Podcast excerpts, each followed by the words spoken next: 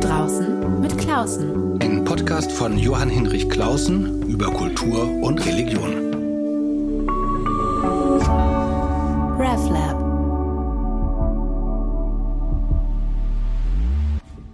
Herzlich willkommen zu einer neuen Folge von Draußen mit Klausen und heute bin ich nach Berlin-Pankow-Heinersdorf gefahren mit der S-Bahn in die Khadija-Moschee und spreche jetzt gleich mit dem dortigen, einem der dortigen Imame, nämlich dem Imam Sharjil äh, Khalid, der der erste gewesen ist, der sich auf meinen Podcast gemeldet hat und gesagt hat, ich hätte auch mal Lust, einen mit Ihnen zu machen. Und das fand ich eine total schöne äh, E-Mail, über die ich mich sehr gefreut habe. Da hat es ein bisschen gedauert, äh, aber jetzt bin ich hier und freue mich sehr mit ihm über seine Arbeit hier in der Ahmadiyya-Gemeinde von Heinersdorf zu sprechen. Interessant sind die Ahmadiyya-Leute aus vielen Gründen. Einer äh, ist, dass sie die ersten waren, die eigentlich das Bild des Islam in Deutschland geprägt haben, schon in den 1920er Jahren. Und immer noch ist die Ahmadiyya-Bewegung sehr aktiv. Und was sie ist und was sie auszeichnet, und da haben wir viele Themen, die fangen wir jetzt gleich mal an. Vielen herzlichen Dank, ähm, lieber Imam Khalid, für die Einladung und die Gastfreundschaft. Sehr gerne, Herr Klausen. Vielen Dank, dass Sie gekommen sind. Herzlich willkommen in der Khadija-Moschee. Wir sind ja hier in einer ganz historischen Moschee. Das ist die genau, erzählen Sie mal gleich von, von dem Ort, wo wir hier sind. Ja, wir sind äh, hier in Berlin, Pankow, Heinersdorf, um genau zu sein. Der, in der Khadija-Moschee, die 2008 erbaut wurde. Das ist die erste und bisher einzige Minarettmoschee Ostdeutschlands. Und dementsprechend kann man sich vorstellen, wie vehement da die Proteste waren. Genau, es ist die, Moscheegemeinden gibt es natürlich auch in Ostdeutschland an vielen Orten. Ja. Wahrscheinlich häufiger in eher unscheinbaren, genau. nicht eigens gebauten Gebäuden. Genau. Ja. Und jetzt eine, wie ich finde, sehr schöne Moschee ja. mit einer schönen Kuppel und einem gar nicht aggressiven Minarett. Aber äh, das hat für massiven Ärger gesorgt. Das hat für massiven Ärger, massive Proteste gesorgt. Also weil die Leute hier natürlich mit Muslimen sehr wenig Berührungspunkte hatten dementsprechend vom medialen Diskurs so ein bisschen gelenkt waren, obwohl ähm, die Berichterstattung über die Ahmadiyya-Gemeinde ja durch positiv ist. Konnten natürlich viele nicht unterscheiden, was ist Ahmadiyya, was sind andere Muslime. Dementsprechend äh, waren viele Verschwörungstheorien da im Umlauf. Ähm, die Proteste waren, haben sich über zwei Jahre gezogen. Ähm, so stark, dass zum Beispiel die Kuppel mit harten Kreuzen beschmiert wurde, der Bagger in Brand gesetzt wurde, Schweinsköpfe rübergeworfen wurden viele Beleidigungen und Drohungen musste der damalige Imam ähm, da erleiden. Aber Gott sei Dank, seit 2008 steht die Moschee, ist äh, aus einer zweiten Perspektive auch sehr äh, beeindruckend. Das ist nämlich nach einer Frau benannt, Khadija Moschee. Das ist die Frau des Propheten Mohammed, Frieden und Segen Allah sein auf ihm. Und sie ist komplett finanziert von unserer Frauenorganisation. Mhm. Also auch nochmal, das war damals ein Zeichen, dass der zweite Kalif setzen wollte. Die Moschee war ja eigentlich 100 Jahre alt. Ähm, und damals war schon das Bestreben, dass die Frauen das finanzieren. Unsere Moscheen sind ja alle eigenfinanziert. Aber das insbesondere von den Frauen, um ein Zeichen zu setzen, dass die Frauen unabhängig sind und das stemmen können. Und eigenfinanziert heißt durch Spenden, die gesammelt werden in genau. der weltweiten Ahmadiyya. Nee, das war dann oder? hier dann eigentlich Schwerpunkt Deutschland. Mhm. Und natürlich ähm, fokussiert man sich dann auf die Gemeinde, die hier im Land ist. Und äh, in erster Linie natürlich die Frauen in Berlin, aber das hat dann deutschlandweit die Frauen geholfen, die Frauenorganisation, die wir haben, die jetzt auch schon äh, 100 Jahre alt ist. Und genau, und auch die Architektin ist ähm, eine Ahmadi Muslima. Also hat einen ganz engen Bezug zu der Frauenorganisation unserer Gemeinde. Und es ist ein schönes Gebäude. Das äh, Viertel, in dem es ist, ist, äh, ist an einer großen Straße. Ähm, Pankow-Heinersdorf ist auch industriell noch geprägt, ja. so eine Mischbevölkerung, äh, Mischbenutzung gibt es hier, hier gibt es so Kleingewerbe, allerlei ja. Betriebe und aber auch Wohnbevölkerung, aber das Verhältnis zu den Nachbarn hat sich seither entspannt. Jedenfalls habe ich eben keinen Polizeiwagen mehr hier gesehen. Ja, einen Polizeiwagen gab es sehr lange nicht mehr, Gott sei Dank. Also wir haben ein wunderbares Verhältnis zu den Nachbarn. Wir hatten ja vor kurzem auch den Tag der offenen Moschee. Da waren die meisten aus der Nachbarschaft. Wir haben viele Projekte mit den Nachbarn. Hier gibt es ähm, einen zivilgesellschaftlichen Verein, der nennt sich Zukunftswerkstatt. Mit denen haben wir zum Beispiel ein ähm, Projekt für ökologische Nachhaltigkeit. Dann haben wir mit der evangelischen Dorfgemeinde hier ein Projekt, das nennt sich Scripture Reasoning. ähm, ein interreligiöses Format. Also es gibt äh, allerlei Formate, die wir in Heinersdorf hier umsetzen, aber nicht nur in Heinersdorf, darüber hinaus. Wir haben auch den ersten islamischen Wohlfahrtsverband an Nusret. Und äh, da gibt es einen Landesverband hier in Berlin. Da sind wir jeden Mittwoch auf dem Alex und ähm, machen da Obdachlosenspeisung. Also wir sind eigentlich in Berlin, ganz Berlin vertreten. Okay. Ähm, jetzt gerne würde ich noch ein kurz ein äh, bisschen etwas von Ihnen selber hören. Ja. Also Sie sind ja noch ganz jung, 28 Jahre ja. alt, beneidenswert. ähm, und als Imam hier tätig, besonders für auch äh, Bildungs- und äh, Öffentlichkeitsarbeit, genau. kommen aber ursprünglich aus Frankfurt. Erzählen Sie mal kurz von Ihrem Weg, dass die Hörerinnen ja. und Hörer wissen, mit wem wir es hier zu tun haben. Ja, sehr richtig. Also ich bin in Südhessen aufgewachsen, in Bensheim, also ganz ländlich und idyllisch und habe dort mein Abitur 2014 abgeschlossen. Danach ähm, habe ich das Studium begonnen an unserer Ausbildungsstätte für Imame. Mhm. Wir haben ja die, das erste Institut für Imamausbildung in Deutschland, 2008 wurde das erbaut. 2014 habe ich dort das Studium begonnen. Wo ist das, das nochmal? Ist in Richard Godelau. Das mhm. ist bei Darmstadt, also auch in Hessen. Und äh, das ist äh, ein 14-semestriges Studium, also sieben Jahre. Ist ein ordentliches Stück. Und äh, da hat man den Schwerpunkt auf islamische Theologie und Sprachen. Ähm, da sind verschiedene Module, zum Beispiel auch komparative Religionswissenschaften. Das heißt, man befasst sich auch intensiv mit dem Christentum und anderen Religionen. Ähm, aber auch mit der deutschen Kulturgeschichte, das ist ebenfalls ein Modul. Und nach den sieben Jahren ist man dann Imam. Ich bin also seit 2021 als Imam tätig.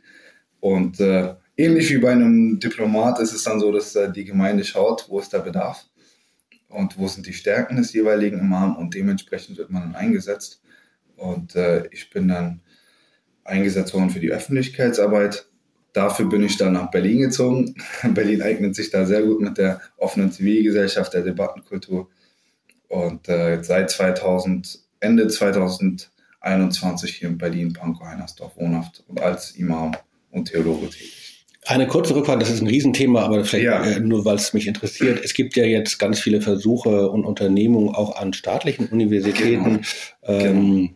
Nicht gerade Imam-Ausbildung zu machen, aber doch auch äh, islamische, muslimische Theologie zu studieren oder Religionswissenschaft. Ja. Hatten Sie damit Berührung oder äh, haben Sie doch eher sozusagen dann äh, sich beim Studium auf die eigene Ausbildungseinrichtung konzentriert? Also während des Studiums hatte ich keine Berührungspunkte, mhm. aber jetzt äh, natürlich mit äh, vielen muslimischen Akteuren im Austausch gewesen.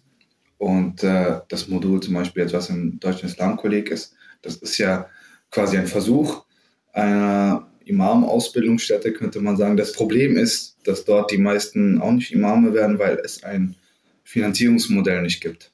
Mhm. Es gibt im Moment, normalerweise wird ein Imam von der Gemeinde finanziert wenn es aber einen Imam gibt, der an einer staatlichen Uni islamische Theologie studiert und dann Imam wird, aber keinem Verband zugehörig ist, dann ist es schwierig mit der Finanzierung. Daran hapert es im Moment. Da sind verschiedene Modelle gerade im Gespräch. Das ist auch ein großes Thema für die Deutsche Islamkonferenz. Und ein Modell, was so ein bisschen in den Expertenkreisen vorgeschlagen wird, ist das, dass man zum Beispiel so ein ähm, Semi-Imam-Job durchführt, ähnlich wie es bei vielen Pfarrern ist, dass die auch als Lehrer zum Beispiel tätig sind und dass man da so ein bisschen den finanziellen Ausgleich schafft, dass man halbtags in der Schule ist und dann die andere Hälfte als Imam. Aber das sind alles, ist alles Zukunftsmusik. Das ist leider noch nichts Festes. Im Moment ist es wirklich so, dass äh, die Verbände selbst quasi eine klassische Imam-Ausbildung anbieten. Genau, denn das ist ja immer noch so ein bisschen äh, natürlich bei uns so geprägt durch äh, das Vorbild, wie evangelische und katholische ja. Theologie funktioniert. Da studiert man an der Universität und macht dann die Ausbildung zum Priester, zum Pastor ähm, ja. jeweils dann an sozusagen kirchlichen Einrichtungen, den Predigtzentren. Äh, ähm, ähm, aber gut, das ist ein anderes Thema. Ja. Aber wir haben es wenigstens gestreift. Ähm, klar ist, wie Sie hierher gekommen sind. Was aber die Hörerinnen und Hörer doch noch ein bisschen besser verstehen muss. Und ich musste es auch ein bisschen vorher mich noch mal ein bisschen einlesen, was die Ahmadiyya-Bewegung ist. Ja. Das ist zwar, äh, sie ist nicht unbekannt, man liest häufig was davon, aber ähm, so richtig weiß man es nicht. Also was ich, ich sag mal, was ich so ein bisschen ja, verstanden habe und dann, Sie sind ja der Imam, erklären, was falsch und richtig ist. Also entstanden ist Ihre Bewegung als eine ähm, ja, muslimische Erneuerungsbewegung, gegründet von Mirza Ghulam Ahmad. Sie werden gleich nochmal sagen, wie man ihn richtig ausspricht. Ja. Er hat gelebt von 1835 bis 1903, 1908 und zwar im damaligen äh, Britisch-Indien, im ja. Nordteil des britischen Indien, äh, im heutigen Punjab. Und ja. er trat 1882, also richtig noch in der Hoch, no, in der Anfang, in der großen Anfangszeit sozusagen in der Anführungszeichen des britischen Kolonialismus in Indien. Und er trat mit Offenbarung an die Öffentlichkeit und löste so etwas aus, was wir in unserer Sprache sagen würden, war eine Art messianische Bewegung. Aber ich weiß nicht, ob das hm, ein ja. Begriff ist, der für das Sie passt. Das wird oft assoziativ verwendet. Ja, wie würden Sie es, war das halbwegs richtig oder das fühlen Sie es ein bisschen, ja, fühlen Sie es noch mal ein bisschen aus, damit man äh, noch sehr gerne. mehr versteht? Das war weitestgehend richtig, nur der erste Satz, die Bezeichnung Erneuerungsbewegung, hm? ist äh, irreführend. Viele sagen das.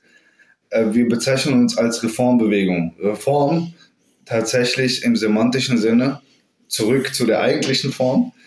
Ähm, also nicht die, das klassische Verständnis von Reform, sondern dass man der Messias der Gemeinde also Ghulam mit seine Heiligkeit, äh, Friede sei auf ihm, ähm, hat beansprucht, der Messias und Mahdi zu sein. Mhm.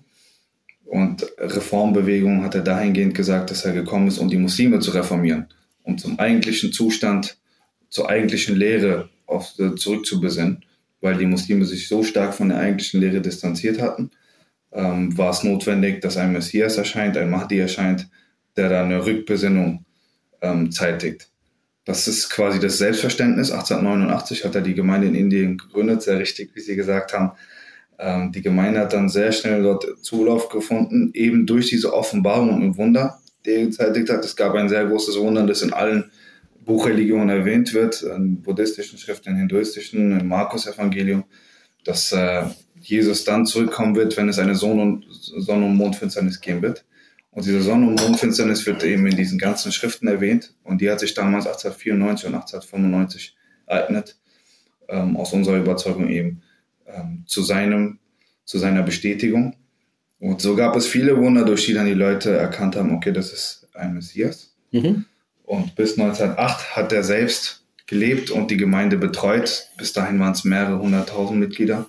Danach gab es das Khilafat, das ist quasi ähnlich wie so ein Papsttum, können Sie sich mhm. vorstellen. Da gibt es ein spirituelles Oberhaupt. Khilafat gibt es aus unserer Sicht nach jedem Propheten. Also jeder Prophet hat einen Nachfolger. Und äh, im Moment haben wir den fünften Kalifen, der in London seinen Sitz hat, der die Gemeinde leitet, quasi wie ein moralisches äh, Korrektiv äh, fungiert, eine, ein Vorbild, eine Leitfigur für uns ist. Ähm, genau. Das ist das Selbstverständnis. Die haben Vielleicht dazu kurz, ja, äh, hinter Ihnen, das können unsere genau. Hörerinnen und Hörer nicht sehen, äh, sind diese sechs ähm, Leitfiguren, äh, genau. fünf, und, fünf also, Kalifen und der, genau, der, genau. der Messias, der Mahdi ja. und äh, dann seine fünf äh, Nachfolger äh, in Fotos aufgeführt. Also ich sitze gerade genau davor und schaue auf sie, ähm, weil sie das den Vergleich Papsttum genannt haben. Das stimmt natürlich nicht immer ganz, aber, genau, aber schon natürlich. in der Richtung. Äh, inwieweit sind jetzt die Nachfolger, äh, so wie man es beim Papst sich vorstellt, äh, auch in der Lage, Glaubensfragen eindeutig und ja. zweifelsfrei zu beantworten? Ja, also für uns sind sie gerade in Glaubensfragen natürlich eine absolute Deutungshoheit. Ne? Wir sind überzeugt davon, ähm, dass sie göttlich geleitet sind es gibt eine Wahl des Kalifen, das ist ein Gremium, das den Kalifen wählt und wir sind überzeugt, dass das nicht eine weltliche Wahl ist, sondern dass es auch eben begleitet wird von Offenbarungen, Visionen und Wahrträumen. Da gibt es auch sehr viele Begebenheiten. Also dass dieser Kalif quasi göttlich legitimiert ist.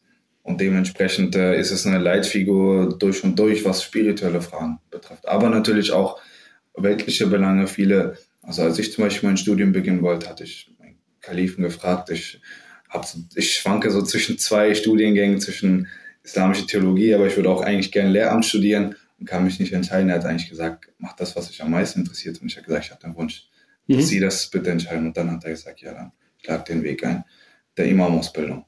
Also es ist für uns, ähm, ja, also das die Person, die wir am meisten lieben. So kann man das am besten runterbrechen. Es ist ein sehr, sehr persönlicher Bezug zum Kalifen. Man hat mehrmals Audienzen ähm, während des Studiums gehabt. Also ich hatte im Durchschnitt zweimal im Jahr Audienz mit ihm. Also es ist eine sehr liebevolle und wirklich, also wie eine Vaterfigur für uns.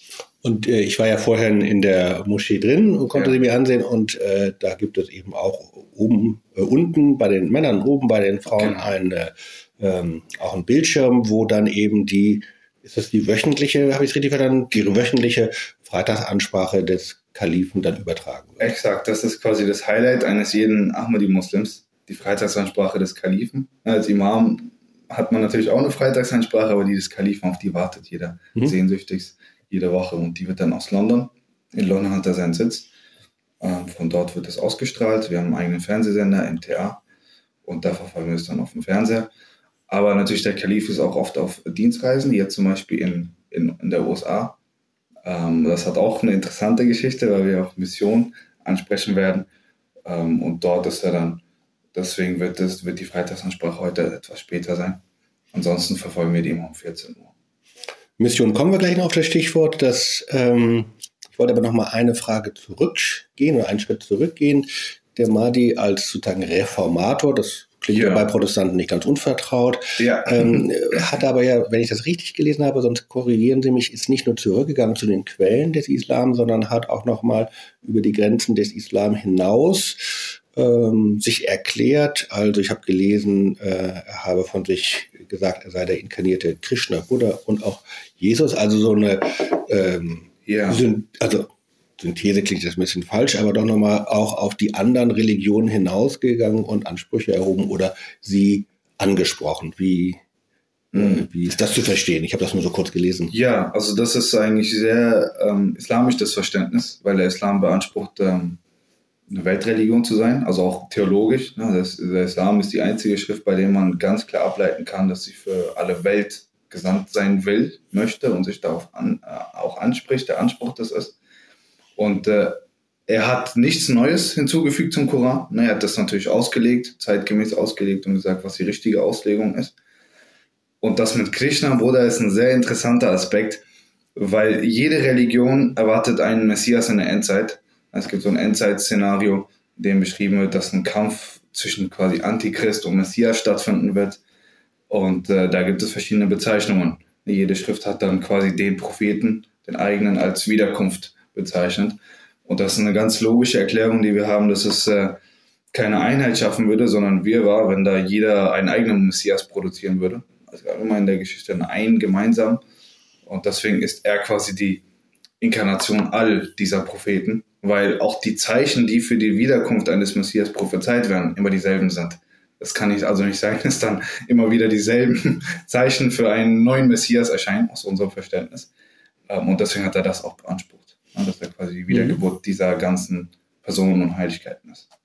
Mir kommt jetzt eine Frage aus einer Assoziation zum Christentum, aber beim Judentum gibt es das auch. Also Ja. immer wieder mal messianische Bewegung, Ja. die zwei Dinge versuchen zu verbinden, den, die Rückkehr zum Anfang, zum Ursprung Mhm. und zugleich nach vorne hin die Eröffnung einer letzten Zeit, einer Entscheidungszeit, einer Heilszeit. Mhm. Ähm, bei den christlichen missionarischen Bewegungen ist dann immer zu sehen, ist ja von Anfang an eigentlich eine missionarische Bewegung, Ja. ähm, dass sozusagen diese Anfangsbegeisterung, jetzt ist das Ende da, jetzt entscheidet sich alles, ähm, natürlich dann überführt werden muss in eine lange Dauer, weil es schließt sich ja Geschichte an. Es hört dann nicht einfach auf. Also auch im 19. Jahrhundert, äh, fast zeitgleich gab es verschiedene messianische Bewegungen, Mhm. die adventistische Bewegung und so weiter, Exakt. äh, aus denen dann wieder Kirchen geworden sind. Äh, ist sowas ähnliches bei Ihnen auch zu äh, wahrzunehmen oder zu beschreiben? Also anfangs der Mahdi kommt und dann, das ist jetzt auch schon 150 Jahre her, ähm, entsteht keine Kirche, aber eine etablierte feste Gemeinschaft, die sich aber immer wieder an ihn erinnert. Ja, also das ist nämlich der Unterschied zu den messianischen Bewegungen und uns. Er hat nämlich von Anfang an eine Gemeinde gegründet. Und das Mhm. war sein Anspruch, dass er gesagt hat, die Ahmadiyya Muslim Jamaat, dass das meine Gemeinde ist. Ich bin gekommen, um einen Samen zu sehen und der Baum wird nun wachsen und gedeihen. Und die Gemeinde war damit eben gemeint. Er hat zum Beispiel auch das äh, Gleichnis von Noah geprägt und gesagt, das ist quasi meine Gemeinde, die Arche ist. Damals ist eine Pest gewütet und er hat gesagt, alle, die in meiner Arche sind, also in meiner Gemeinde, die werden vor der bewahrt bleiben. Und so ist es dann auch passiert. Ein weiteres Wunder, wodurch sehr viele der Gemeinde beigetreten sind. Deswegen gab es quasi das, was sie sagen, diese, diesen Prozess gab es so nicht. Natürlich, wir glauben an eine Teleologie, das heißt, eine Geschichte entwickelt sich in eine bestimmte Richtung. Und deswegen war es quasi ein Bedürfnis der Zeit, dass die Leute so stark nach einem Messias gesehen haben, aus unserer Verständnis heraus. Sie haben ja ganz wichtig erwähnt, dass es zu der Zeit sehr viele messianische Bewegungen gab. Also gerade in Amerika gab es ja ganze Umzüge, da Leute sind dann umgezogen in diesen messianischen Bewegungen. Also da war ein ganz großes Bedürfnis. Man hat gesagt, okay, da ist quasi etwas in der Luft. Bei den Mormonen, ja, ja. Ja, genau. Und auch bei den Muslimen war es so, dass einige gesagt haben, ja, jetzt ist eigentlich, die Zeichen haben sich erfüllt, jetzt müsste ein Messias kommen. Von daher ist der Unterschied bei uns, dass das nicht intrinsisch ist von den, von, der, von den Leuten, sondern dass es Gott gegeben ist. Und wir sagen, er hat quasi ähm, von Gott diese Offenbarung erhalten und dann eine Gemeinde gegründet. Also deswegen war die Gemeindegründung ging einher mit seinem Einspruch, Anspruch. Genau, sonst ist es ja oft so das Modell, da kommt sozusagen eine messianische Führerfigur genau. und erst der Nachfolger verstetigt das. Okay. Genau. Was mich ähm, interessiert ist äh, jetzt das Thema Mission. Das ist einerseits historisch, aber dann auch natürlich wesensmäßig für Islam und Christentum interessant. Ich habe mich ein bisschen eingelesen in das ganze Verhältnis Mission und Kolonialismus. Das ist im Christentum, ja. äh, wir sagen immer, oder hoffen zu sagen, es ist nicht identisch, aber es ist natürlich nicht zufällig gleicher, äh, zeitgleich ja. geschehen. Und äh, gerade das ausgehende 19. Jahrhundert war ja eine Zeit, in der vor allen Dingen äh, englische, britische Missionsgesellschaften in Verbund mit Kolonialismus ähm, Mission betrieben haben. Und es gibt ein sehr interessantes neueres Buch zur Geschichte der christlichen Mission zu Bernhard Meyer, der ähm, auch beschreibt, wie die Mission nicht nur dazu geführt hat, dass Menschen aus anderen Kontinenten Christen werden, sondern eben auch zu Gegenreaktionen geführt mhm. hat. Also dass sich bestimmte äh, jeweils örtliche Religionen nochmal neu verlebendigt und vitalisiert haben als ein Gegenimpuls.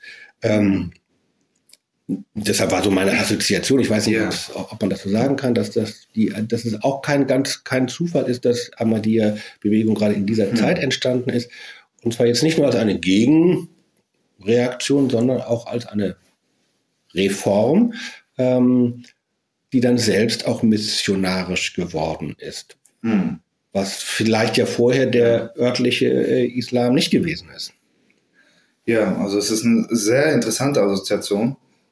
Ähm, vom Grundverständnis ist der Islam immer missionarisch. Ne? Der Begriff Mission ist äh, sehr negativ konnotiert. Mhm. Im islamischen Sinne ist Mission im Koran sehr oft beschrieben natürlich nicht in dem Wort, aber das missionarische Verhalten, das, da wird ganz klar gesagt, dass man nicht aufdringlich sein sollte. Der Prophet wird zum Beispiel dazu aufgerufen, zu ermahnen, aber kein Wächter über sie zu sein. Und dementsprechend könnte man das besser mit Aufklärungsarbeit, das ist so ein Zwischending zwischen Aufklärungsarbeit und Missionieren. Das war schon immer ein sehr starker Charakter in islamischem Glauben, auch schon damals in der britischen Kolonie auch. Es gab ganz viele Religionsdebatten in Indien. Und äh, das ist, glaube ich, auch so der Ausgangspunkt, von äh, unserer Gemeinde. Also 1860 vor allem war die britische Kolonie sehr stark in Indien und vor allem im Gebiet Sialkot. Also da waren dann noch äh, quasi britische Premierminister ähm, bisweilen zu Besuch. Und genau zu der Zeit hat der Gründer unserer Gemeinde auch dort gelebt. Mhm. Also es gab einen sehr, sehr regen Austausch mit ähm, christlichen Glaubensangehörigen, einen sehr friedlichen interreligiösen Dialog. Das war der Vorteil der britischen Kolonie, dass sie Religionsfreiheit dort sehr schnell etabliert hat. Und deswegen hat er zum Beispiel mit einem christlichen Schuldirektor hat er einen regen Austausch gehabt, mit verschiedenen Pastoren Austausch gehabt. Ähm, aber hat natürlich ganz klar gesagt, dass es eine Zeit ist, in der sehr stark missioniert wird von christlicher Seite. Deswegen müssen die Muslime sich auch klar positionieren und argumentativ auch gegenhalten, ähm, damit die die Leute auch überzeugen können. Und es sind in der Zeit auch sowas wie Reformbewegung, wie Sie sagen, als Gegenreaktion entstanden. Auch im Hinduismus hat es das gegeben? Genau, also im Hinduismus gab es ja die Arya Smart und Brahmo Smart. Das ist ja quasi in der heutigen Lesart eine Gegenbewegung. Ne, man könnte außenstehend sagen, die Ahmadiyya-Gemeinde ist auch eine Gegenbewegung, wenn man liest, dass dann immer wieder natürlich auch Debatten waren mit äh, christlichen Geistli Geistlichen und äh, hinduistischen Geistlichen. Aber wie ich vorhin versucht habe zu erklären, wir lesen uns natürlich als ähm, eine Entwicklung, die hätte passieren müssen in der Zeit. Also, dass Gott quasi diese Umstände geschaffen hat, eben dadurch, dass dann eine britische Kolonie war, dass dann sehr starkes interreligiöses Klima war und sich das dort sehr gut herauskristallisiert hat. Ähm, deswegen sind wir der Überzeugung, dass einfach ein Bedürfnis der Zeit war. Es gibt Überlieferungen, dass in der Zeit der Messias erscheinen sollte. Ähm, es gab ein Bedürfnis auf der ganzen Welt, wie die messianischen Bewegungen gezeigt haben. In Deutschland übrigens gab es ein sehr großes Bestreben. Mhm. Ne, bei den Romantikern, also gerade Philosophen, die jetzt nicht so nah an Religion waren, haben aber gesagt, wir erwarten einen Dionysos in Indien. Also eine Wiederkunft äh, des Heiligen. Ja, es hat eine Faszination für das Heilige genau, neu gegeben. Genau, es hat eine neue Faszination dafür gegeben. Und wir sagen, das ist alles quasi von Gott, dass dort mhm. was gekommen ist. Aber natürlich, wenn man es weltlich lesen will, kann man sagen, okay, das ist quasi eine Gegenreaktion dazu gewesen. Aber der Anspruch selbst ist ganz klar, ähm, dass er von Gott gegeben ist. 1889 hat er das beansprucht, die Gemeinde gegründet. Es gab also etliche Debatten auch danach. 1893 war eine ganz, ganz äh, bekannte Debatte, die wurde verschriftlicht mit äh, zwei Pastoren der christlichen Gemeinde. Mhm. Das ist eine 15-tägige Debatte gewesen. Also von daher ähm, ist es sehr spannend gewesen, die Gemengelage dort mit der Missionsarbeit. Um auf Mission wieder zurückzukommen, in Deutschland zum Beispiel waren wir seit 1922, wir sind die älteste aktive muslimische Gemeinde in Deutschland. da kam ja auch der erste Missionar, wenn man sagen will, der Imam 1922. Und äh, wir haben uns auch ganz schnell, schnell etabliert, wie Sie sagen. Wir sind ja eine relativ kleine Gemeinde, wenn man es sieht. 50.000 Mitglieder in Deutschland. Aber da durch die rege Aufklärungsarbeit, Öffentlichkeitsarbeit eben bekannt, die erste muslimische Körperschaft, der erste muslimische Wohlfahrtsverband von uns. Also von daher ähm, ist das, das, das Gemeindeleben sehr rege. Genau, eine Assoziation hatte ich noch, weil ähm, über Mission wird ja auch sehr kritisch, aus guten Gründen, auch christliche ja. Mission sehr kritisch ähm, äh, diskutiert. Ein Punkt, der aber äh, vielleicht nicht nur positiv ist, aber doch äh, eine starke positive Kraft hat, ist, dass die christliche Mission sich auch als eine Bildungsbewegung verstanden hat. Und das hat ganz viel damit zu tun, dass gerade in, der in den protestantischen Missionsgesellschaften großer Wert darauf gelegt wurde, die Bibel in die jeweilige Landessprache mhm. zu übersetzen. Und manchmal hat man dadurch überhaupt die Sprachen zum ersten Mal richtig mhm. schriftfähig gemacht. Ja. Ähm, ich habe wahrgenommen, dass ähm, Koranübersetzungen auch bei den Ahmadiyas eine große Rolle spielen. Groß, ja. Und das Klischee ist, ich weiß auch nicht, wie das, ob das so richtig stimmt, äh, dass ja sonst ähm, bei muslimischen Gemeinden ganz stark äh, daran festgehalten wird, dass der Koran in der arabischen Originalsprache das Wort Gottes ist ja. und eigentlich schwer zu übersetzen ist. Ähm, ich kenne, jetzt gibt es natürlich ganz, ganz viele auch von jeweils unterschiedlichen Wissenschaftlern, deutschen Wissenschaftlern und so weiter, ähm, Koranübersetzungen. Aber ist das ein etwas ganz Besonderes, dieser Fokus auf Koranübersetzung und damit natürlich auch auf Alphabetisierung, Bildungsarbeit und so weiter? Ähm, da haben wir ein ganz wichtiges und großes Thema angesprochen. Ähm, ich würde aber behaupten, dass es jetzt kein Signum ist der Ahmadiyya-Gemeinde, dass sie da Übersetzungsarbeit macht. Das machen alle Muslime, auch damals jetzt gerade in der britischen mhm. Kolonie. Es sind ja nicht alle der arabischen Sprache mächtig. Der Schwerpunkt liegt nicht darauf, dass es beim, nur beim Arabischen bleibt und keine Übersetzung gibt, sondern dass das Arabische auf jeden Fall im Koran-Exemplar auch zu sehen ist. Also Sie haben ja die deutsche Übersetzung gesehen, unserer Gemeinde. Da ist in der rechten Spalte dann immer das arabische Original und dann die Übersetzung links neben dran. Das ist eigentlich das Wichtige, damit eben dieser Wortlaut nicht verloren geht. Aus unserer Sicht ist jeder einzelne Buchstabe aus dem Koran äh, von Gott offenbart worden an den Propheten Mohammed, Frieden und Segen Allah sein auf ihm. Dementsprechend muss das natürlich bewahrt werden.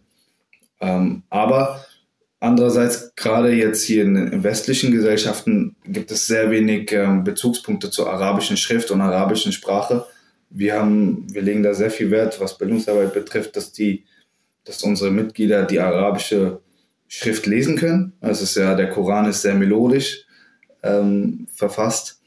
Ähm, und deswegen ist es immer sehr schön, den Koran auf Arabisch zu rezitieren. Das hat auch eine sehr spirituelle Wirkung. Aber nicht jeder kann Arabisch. Genau, Sie sind ja eine Gemeinde mit ganz Menschen aus ganz unterschiedlichen genau. Ländern. Sie haben das mir vorhin erzählt, Ghana, Nigeria, Ukraine, jetzt natürlich auch Indien, Pakistan und auch viele Deutsche. Jetzt gab es beim äh, Missionsthema, ähm, bevor wir gleich einen weiteren Schritt machen, ähm, ja. aber auch ein Programm, das hat für Kontroversen gesorgt. Das war das, war das 100, nee, das 1000 Moscheen-Programm. 100. 100, ich habe genau. eine Null zu viel. Eine Null zu viel, ja.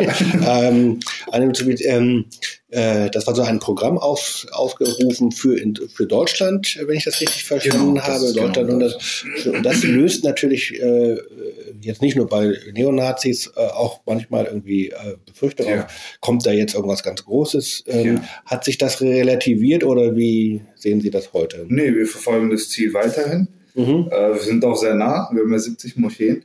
Das Problem ist, ich verstehe natürlich die Sorgen, das liegt aber daran, weil man, ähm, ich glaube, die Moschee als Gotteshaus nicht richtig verstanden hat. Die Moschee war im originären, also schon damals zu Gründungszeiten des Islam, eine, auch eine Bildungsstätte. Also Mhm. Bildungsveranstaltungen haben dort stattgefunden, teilweise sogar juristische Verfahren haben in Moscheen stattgefunden. Ich habe Ihnen ja ein bisschen die Geschichte von der Khatija-Moschee erklärt. Und jeder in Heinersdorf vor allem kann sehen, was für eine Bereicherung eine Moschee ist, wie viele Veranstaltungen da stattfinden. Also es geht vor allem darum, äh, zu sensibilisieren auf Religiosität und auch natürlich, irgendwo auch natürlich Missionsarbeit, dass man Leute begeistert, wo eine Moschee steht, ähm, finden dann auch viele Leute Begeisterung für den Islam. Aber grundsätzlich geht es darum, wir haben deutschlandweit Mitglieder, also komplett verstreut. Wir haben über 280 Gemeinden. Und fünf, wie viele Mitglieder? Ungefähr 5000 habe ich gelesen? 50.000. 50.000, okay. ja, knapp über ja, genau, 50.000. 50.000 habe ich geschrieben, genau. Und wachsen. ne? Also vor, bis vor zehn Jahren waren wir noch 30.000, jetzt sind wir knapp 50.000. Und natürlich haben, hat jeder einen Wunsch, ein Gotteshaus zu haben. Ne? Und das ist was anderes, wenn man irgendwo in der Wohnung betet und dann in einer Moschee. Es geht vor allem darum, ähm, dass man dann auch wirklich ein Gotteshaus hat, bei dem alle zusammenkommen können und dann ihre Veranstaltung machen können. Deswegen ist das ein großes Anliegen der Gemeinde. Ähm, das hat äh, nichts damit zu tun, dass wir hier quasi so eine aufdringliche Islamisierung herbeirufen möchten, sondern wir wollen ganz klar eine Bereicherung der Zivilgesellschaft sein und die Arbeit auch strukturierter in den jeweiligen Gemeinden machen. Und das ist dann eben nur durch ein eigenes Gotteshaus möglich. Ähm, Von den Genau. 100 haben wir 70 schon gebaut. genau, aus 50.000 Mitgliedern. Das Ja. ist ja, man muss es ja auch immer ein bisschen äh, in eine Perspektive setzen. So eine Zahl löst erstmal was aus, Ja. aber auf das ganze Bundesgebiet ähm, Genau. verbunden ist es ja nochmal was anderes. Ich würde gerne auf einen Aspekt äh, zu sprechen kommen, der mit dem Thema Mission auch zu tun hat, aber nicht nur. Also wer Missionen betreibt und das dann auch nochmal in Ländern, ähm, die anders ausgerichtet sind, äh, der kommt manchmal auch richtig in große Gefahr. Äh, und die Ahmadiyya-Bewegung ist von sunnitischen und äh, schiitischen Mehrheits-Islamvertretern oft nicht, wird nicht anerkannt. Ich habe Mhm. gelesen, 1974 kam es zu einem formalen Ausschluss der Ahmadiyya aus Ja. der muslimischen Gemeinschaft, als das pakistanische Parlament und die islamische Weltliga die Ahmadiyya zu nicht-muslimischer Minderheit erklärt haben. Ähm, da ist einerseits die Frage, ist das immer noch so? Stimmt das so? Und wie erleben Sie jetzt Anfeindungen und ähm, Ausgrenzung, vielleicht sogar Verfolgung in eben äh, Ländern wie zum Beispiel dem Iran oder aber, das ist ein Thema, das äh, wir Christen natürlich kennen, ähm, in Pakistan die Verfolgung von Menschen, denen vorgeworfen wird, sie hätten ähm, äh, Gott Allah beleidigt. Wie ist Ja. da Ihre Position? Ja, also 1974 war quasi nur der erste Schritt, die erste Etappe eines drakonischen Gesetzes. Also es gab 1984 dann die Blasphemiegesetze, also Genau. die dann auch auf die Christen Anwendung finden. Und das war eigentlich quasi eine Zäsur und ein Einschnitt in die, das Leben eines jeden Ahmadis dort. Also wir haben dort sehr, sehr rigide Verfolgung, sehr strenge Verfolgung.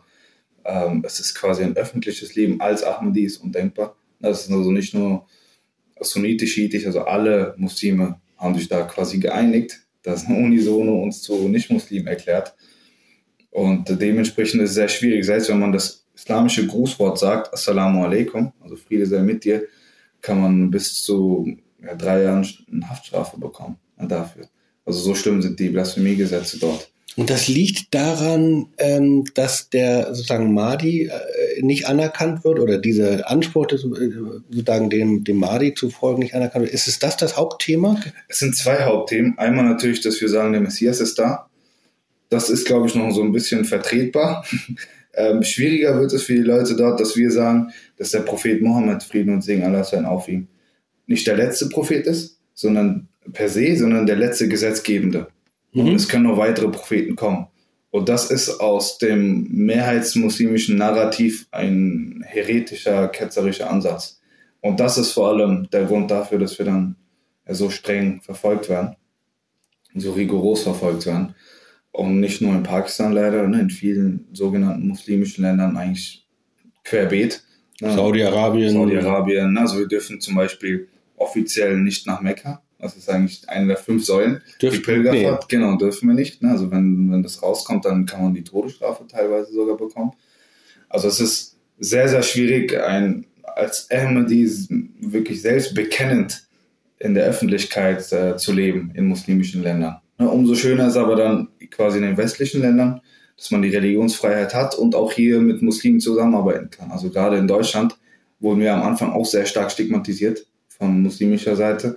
Aber gerade so seit der Deutschen Islamkonferenz und seitdem dann auch die Muslime stärker in zivilgesellschaftlichen Belangen wurden, ist da auch viel Zusammenarbeit entstanden. Gehören Sie dem einem der Verbände an oder sind Sie Nein. dann eigen? Das sind- passt nicht. Es Ne? gibt keinen Dachverband, also wir sind, das ist auch eine Besonderheit in der ähm, Landschaft der Muslime in Deutschland. Wir sind eine eigenständige Gemeinde, ähm, also nicht jetzt irgendwie dem Zentralrat der Muslime oder DITIB oder so angehört. Ne?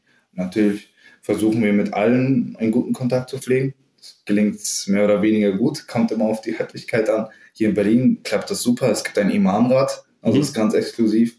Das gibt es sonst nirgendwo in Deutschland. Es gibt das Islamforum. Das gibt es auch sehr, sehr selten in Deutschland. Da sind wir bei beiden vertreten. Aber auch da sieht man, dass das schon auch ein bisschen Überwindung gekostet hat, bis wir da reinkommen. Ne? Das ist immer noch nicht ein einfaches Thema. Und das führt natürlich jetzt von dem Thema messianischer Islam in Anführungszeichen nochmal zu fragen und, und äh, missionarischer Islam zu fragen, wie Fundamentalismus, Islamismus, Islamismus und politische Gewalt. Streifen wir jetzt mal, tun wir mal zur Seite. Ich möchte es an zwei Beispielen vielleicht etwas konkreter und aktueller machen. Das eine ist, dass ich auch geguckt habe, ähm, ein großes Thema ist natürlich auch gerade für einen aus Indisch, aus Indien stammenden Islam äh, die ganze Debatte um Salman Rushdie Mhm. und eben auch äh, jetzt die Reaktion auf das äh, Attentat, das dann tatsächlich stattgefunden hat. Da habe ich gelesen, dass die Ahmadiyya von Beginn an ähm, sich dieser Fatwa nicht angeschlossen haben, sondern gesetzt, darauf gesetzt haben, Kritik, inhaltliche Auseinandersetzung, sondern inhaltliche Zurückweisung, aber ein klarer Gewaltverzicht. Und ich habe auch im Internet gefunden eine Stellungnahme aus London, ähm, der, äh, die diesen Anschlag verurteilt. Mhm. Spielt das bei Ihnen eine Rolle oder ist das eigentlich für Sie weit weg, dieser Einzelfall jetzt? Ja, also natürlich, das war medial ein großes Thema, auch in Deutschland, wenn sich das auch in England ereignet hat. Ähm, also schon damals, als es den ersten Vorfall gab, dieser sogenannten satanischen Verse, haben wir damals sofort ähm, ein Buch rausgebracht, Mhm. veröffentlicht und darauf diskursiv Stellung genommen. Das ist halt auch der Missionsgedanke der Ahmadiyya-Gemeinde und eigentlich des Islam, dass man diskursiv agiert, dass man argumentativ reagiert. Und deswegen braucht man bei Missionsarbeiter in einer Religionsgemeinde nicht Angst haben. Das war ein Thema. Wir haben dann noch eine Stellungnahme, also die äh, Presseabteilung UKs hat das dann gemacht und gesagt, es gibt einen Koranvers, in dem es heißt, es gibt keinen Zwang im Glauben. Und äh, das heißt, jedem obliegt es selbst, es ist eine Gewissensangelegenheit ähm, zwischen dem jeweiligen Mensch, dem Individuum und Gott. Deswegen darf da keiner mit irgendwelchen Strafen dem anderen belangen. Ein Thema, das jetzt ähm, zwar ein bisschen überdeckt ist, natürlich durch den Ukraine-Konflikt, aber doch auch sehr, sehr viele Menschen in Deutschland bewegt, sind die Proteste, besonders die Frauenproteste im Iran. Ähm, nun haben Sie mit dem schiitisch durchregierten Iran wahrscheinlich jetzt lokal weniger zu tun, aber Ja. was lösen diese Nachrichten denn bei Ihnen und Ihrer Gemeinde aus? Das ist ja ein großes Thema. Ja, also es ist für mich ist ein Politikum und deswegen ist es ein bisschen schmerzhaft und auch verwirrend, dass es äh, mit dem Islam jetzt so verbunden wird. Natürlich ist das Kopftuch ein klar islamisches Gebot, aber ich rekurriere nochmal auf den Vers, in dem es heißt, es gibt keinen Zwang im Glauben. Das heißt, das Verhalten der, des iranischen Regimes ist klar unislamisch. Also das heißt, es ist nicht gedeckt vom Koran. Daher ist die Debatte, ob das mit dem Islam zu tun hat oder nicht, eigentlich null und nichtig.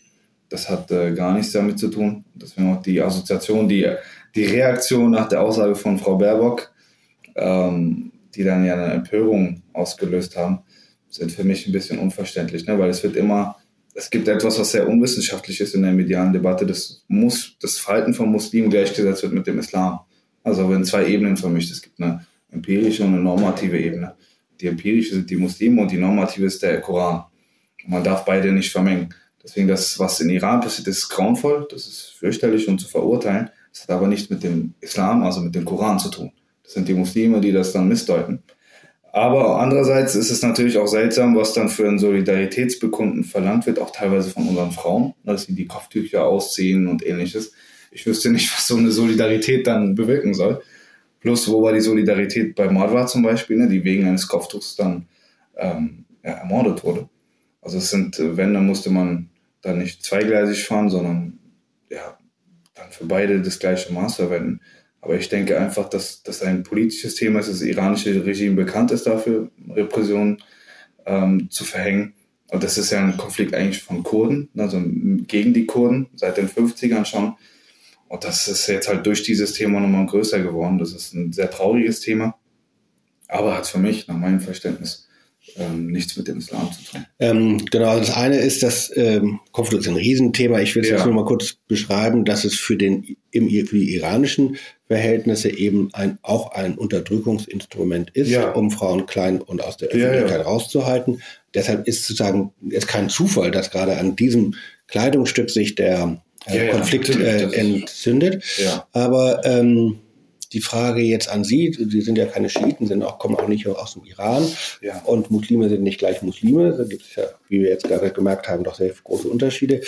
Äh, zugleich spielt natürlich eben bestimmtes Frauenbild bei Ihnen auch eine Rolle. Ja. Ähm, äh, und dazu gehört, würde ich mal vermuten, auch das Kopftuch tragen. Meine ja. Frage ist, äh, wo erleben Sie, dass sozusagen Ihre Frauen sich bedrängt fühlen, jetzt das Kopftuch abzulegen als Protest dagegen? Oder gibt es da irgendwelche Überschneidungen? Oder ist das eigentlich für Sie etwas, was normativ aus Ihrem Verständnis das Verhältnis von Mann und Frau folgt und damit diesen iranischen Protestgeschichten nichts zu tun hat? Also jetzt in dem konkreten Fall gab es auf Social Media einige Frauen, die von uns reagiert haben und mhm. gesagt haben, ja, das hat, äh, wieso soll ich mein Kopftuch ausziehen, wenn ich das selbstbestimmt und frei mache? Und das Problem in Iran ist, dass ja aufgezwungen wird und das ist niemals das islamische Verständnis gewesen.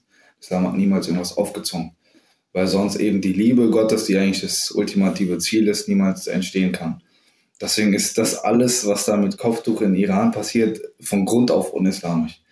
Und von daher ist es für uns sehr, sehr entfernt, wie Sie auch sagen. Wir haben da keinen Bezug zu Iran, keinen direkten. Natürlich, also der, der Gründer unserer Gemeinde hat iranische Vorfahren gehabt, persische. Ja, ja. Also deswegen ist es äh, interessant daraus das zu deuten. Aber jetzt Status quo, für mich zeigt es einfach nur, wie wichtig quasi diese Gemeinde ist oder der Anspruch der Gemeinde, die Muslime zu reformieren, weil sie so klar unislamisch handeln, also so deutlich, evident, dass einfach äh, klar wird, dass da ein, wie wichtig eigentlich die Ahmadiyya-Gemeinde ist, in ihrem Gedanken, die Muslime zu reformieren.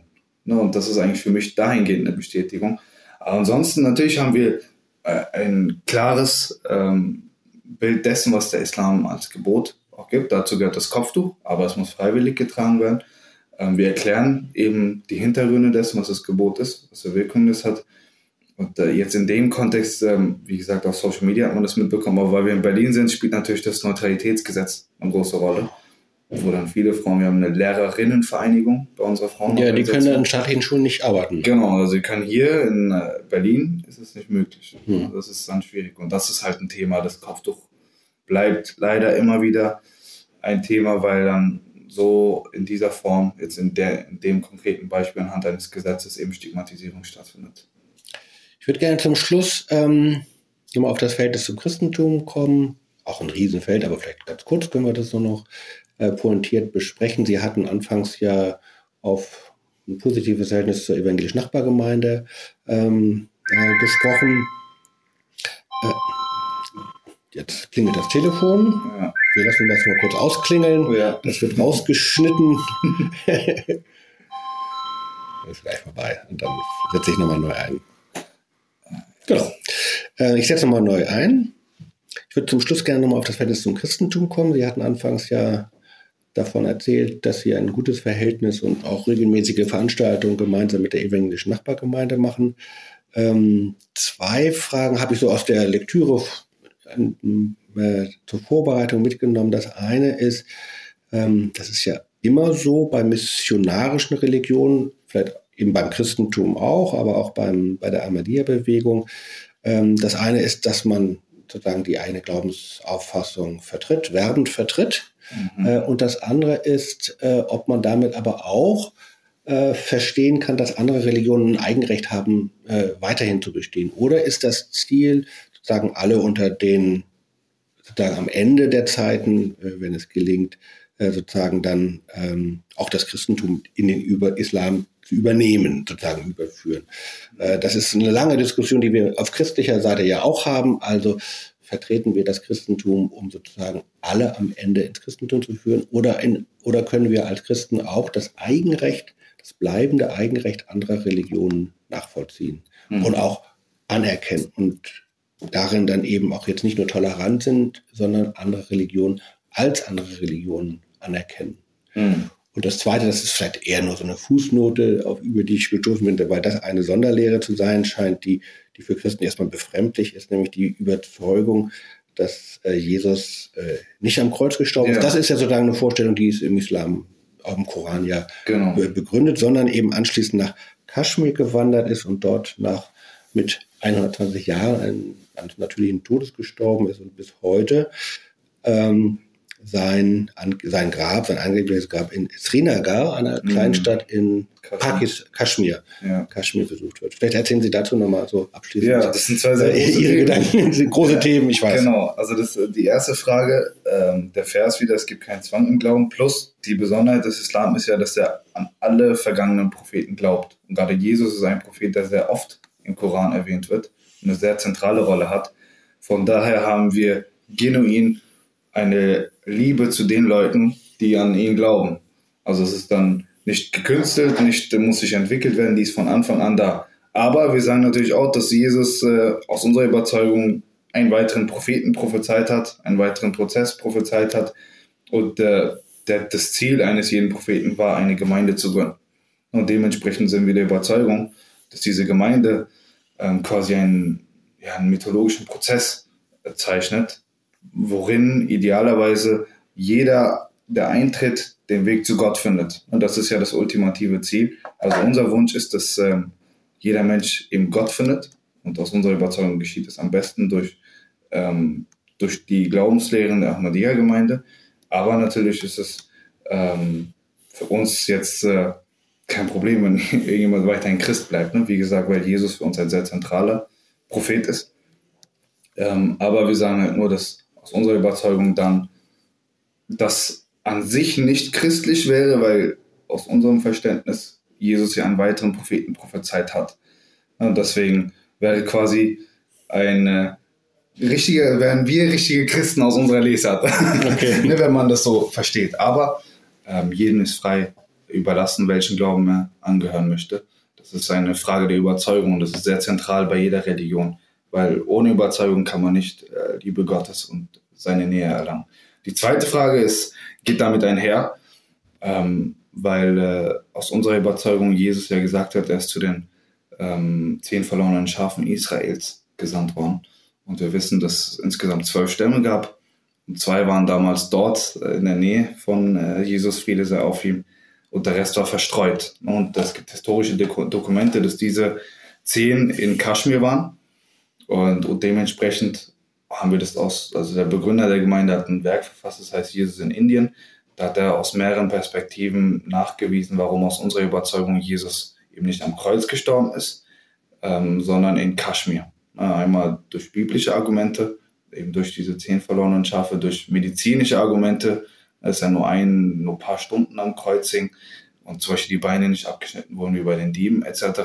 Also es medizinisch quasi unmöglich war, äh, dass er gestorben ist und aus historischen Dokumenten. Ne, dass dann Leute gesagt haben, ja, da ist jemand gekommen aus ähm, der israelischen Nachkommenschaft nach Kaschmir. Die haben ihn Yus Asaf genannt, also sehr ähnlich von der Na vom Namen äh, wie Jesus. Und dort die historischen Dokumente legen auch nahe, dass es sich hier um Jesus handelt. Also aus dem Blickwinkel heraus hat die Ahmadiyya-Gemeinde da argumentiert. Jetzt müsste sich eigentlich ein 15-tägiger Religionsdialog ja. anschließen, wie damals. Äh, wie damals, damals ja. äh, dann hätten wir 15, wir hätten Stopp für 15 Tage. Ja. Ähm, das schaffen wir jetzt aber gar nicht mehr, sondern es ging ja erstmal um ein, ein Gespräch des Kennenlernens und des Wahrnehmens und äh, auch um sie besser ähm, zu verstehen. Ähm, haben Sie zum Schluss einen Wunsch, wo Sie sagen würden, also jetzt gerade im Verhältnis zur evangelischen Kirche wäre uns dieses oder jenes besonders wichtig? Ja, also Gott sei Dank haben wir mit der evangelischen Gemeinde, also überall dort, was mir bekannt ist, sehr, sehr guten Kontakt. Auch viele ne, Zusammenarbeit, Kooperation, wie jetzt hier in Heinersdorf. Von daher ist es ein sehr, sehr guter und enger Kontakt. Insgesamt würde ich mir natürlich wünschen, in diesen Zeiten, die sehr von Krisen überschattet ist, dass die Menschen aus unserer Überzeugung ja zu Gott finden sollten, damit äh, eben Frieden wirklich etabliert werden kann. Aus meiner Sicht, aus der Sicht der Gemeinde und ich denke auch aus ihrer Sicht ist äh, Frieden nur dann möglich, wenn man wirklich Gott findet und wenn man sich auf ihn besinnt, weil dann sieht man die ganzen Menschen quasi als Geschwister im Geiste und dann würde man nicht äh, einfach ja so bedenkenlos so Kriege führen. Das ist eigentlich im Moment der größte Wunsch, dass die Menschen sich darauf besinnen, dass es einen Schöpfer gibt und äh, dass man die Menschheit lieben sollte und der dienen sollte und nicht äh, so furchtbare Kriege verursachen sollte. Das kann ich sehr gut hören und wünsche Ihnen, Ihrer Familie und Ihrer Gemeinde auch Frieden. Danke, vielen Dank. Vielen Dank für das Gespräch, für die interessanten Fragen und auch Ihnen alles Gute. Vielen Dank für die Gastfreundschaft.